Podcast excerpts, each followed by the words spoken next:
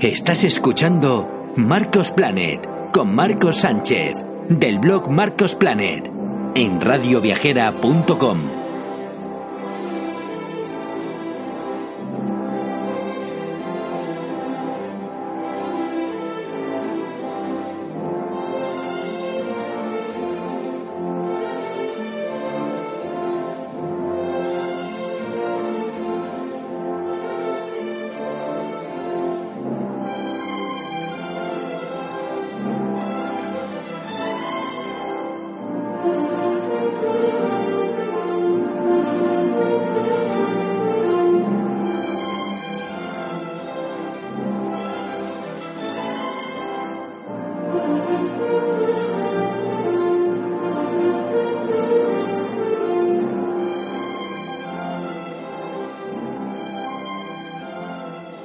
Buenas tardes.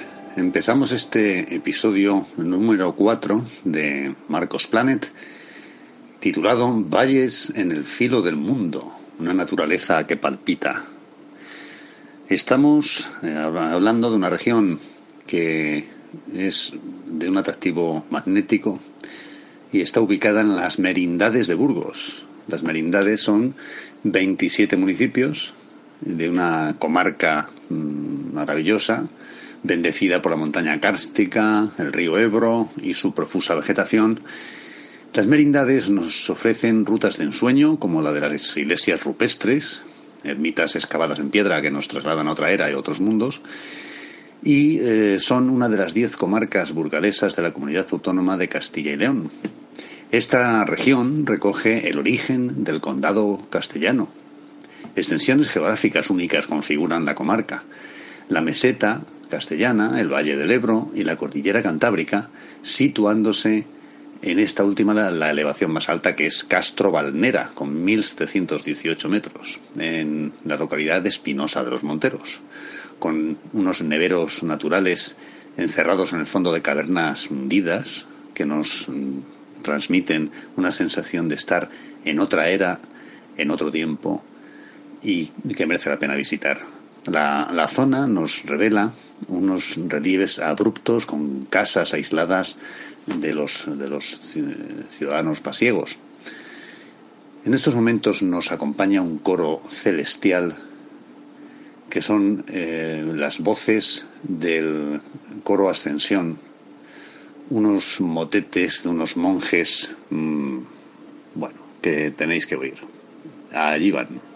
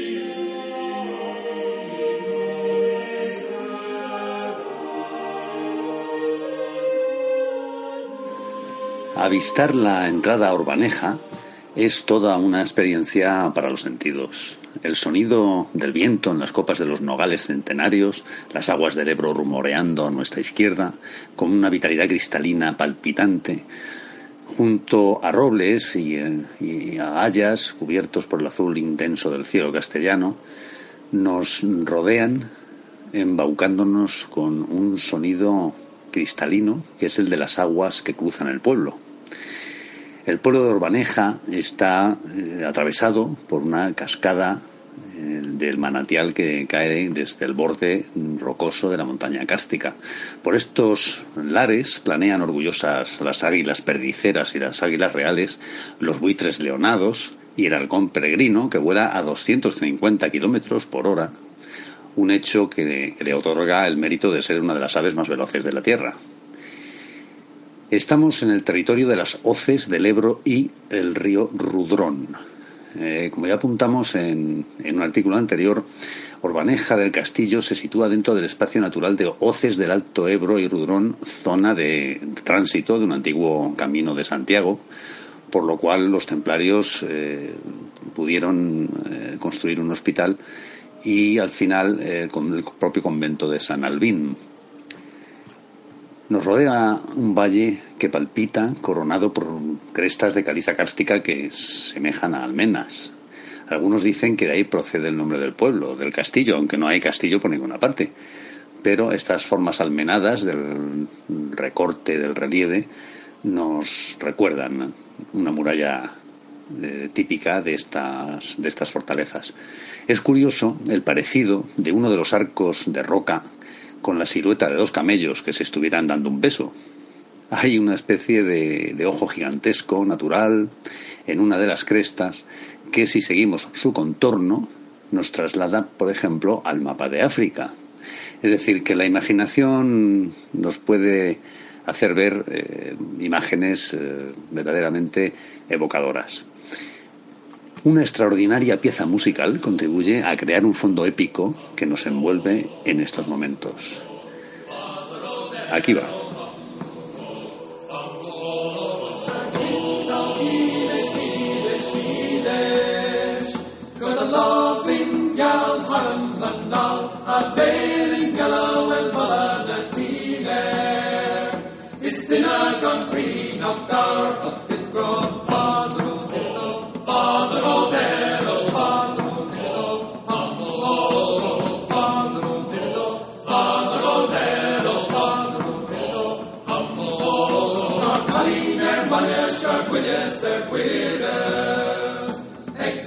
San Buikis Veligan Bergui, Er Hansan Skarais Faris Natuha. Wat de regen om Nature, Nerum Dilbuk.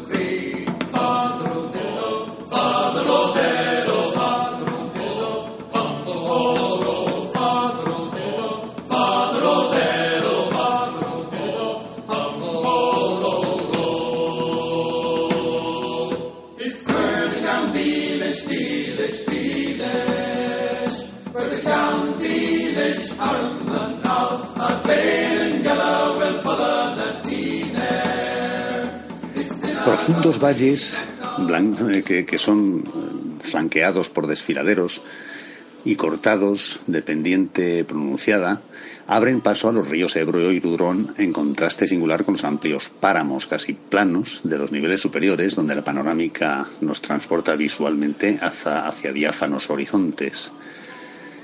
El principal río subterráneo del complejo kárstico de Urbaneja del Castillo es utilizado para el abastecimiento público de aguas y cubre con su, perdón, con su pátina de irrealidad cualquier espacio que su fluir bendice.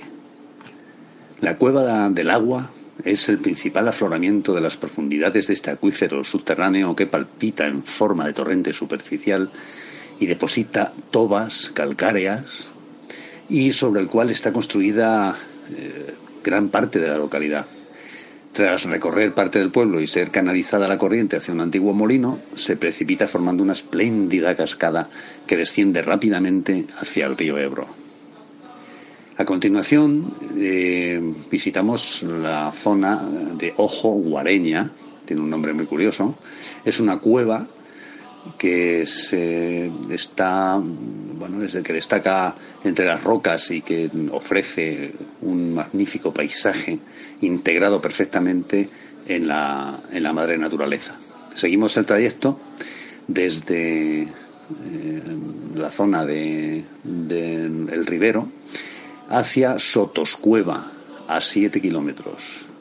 El complejo kárstico de Ojo Guareña, que contiene más de 110 kilómetros de galerías intercomunicadas, fue declarado monumento natural en el año 1996.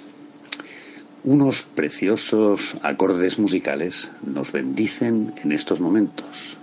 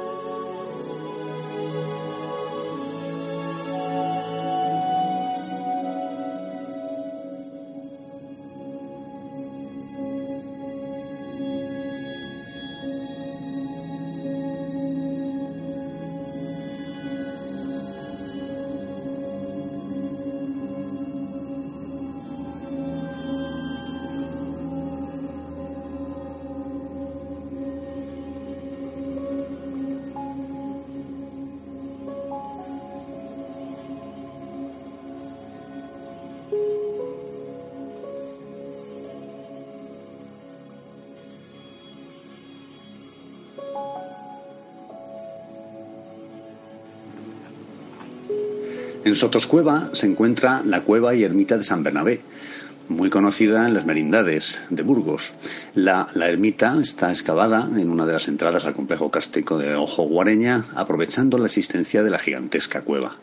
Las visitas están organizadas en grupos limitados, un cómodo recorrido eh, pasa por, por, el interior y son unos 400 metros que se hacen de forma muy sencilla, muy, muy cómoda y finaliza el recorrido en la ermita de San Tirso y San Bernabé. También puede visitarse la llamada Cueva Palomera.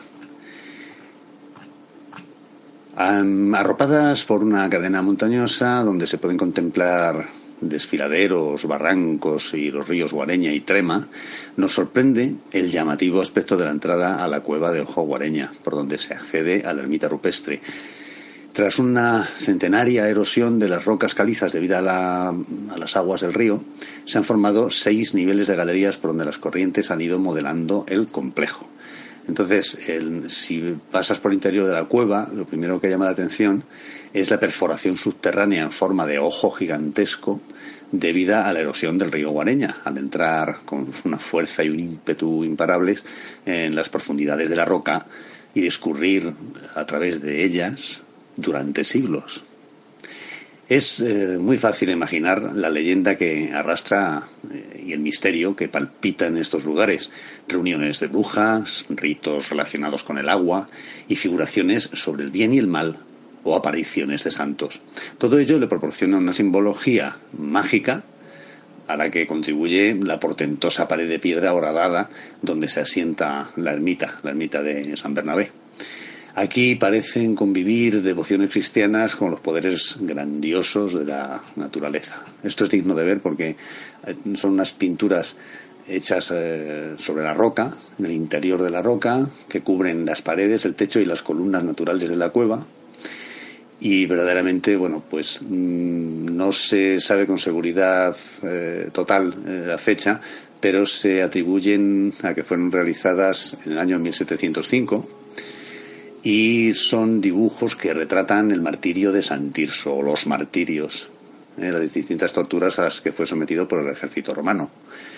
Llama la atención un espacio rupestre como este, convertido en templo, donde el cerramiento artificial está integrado perfectamente con los techos y las paredes de la gruta. Parece que está eh, calculado para camuflarse con la propia cueva. Al final de la nave hay un altar con una estancia que está dotada con un balcón que permite oficiar misa al aire libre en la celebración de la romería. Y mm, ahora nos regalan los oídos unas notas que nos acercan a los misterios de esta tierra sagrada.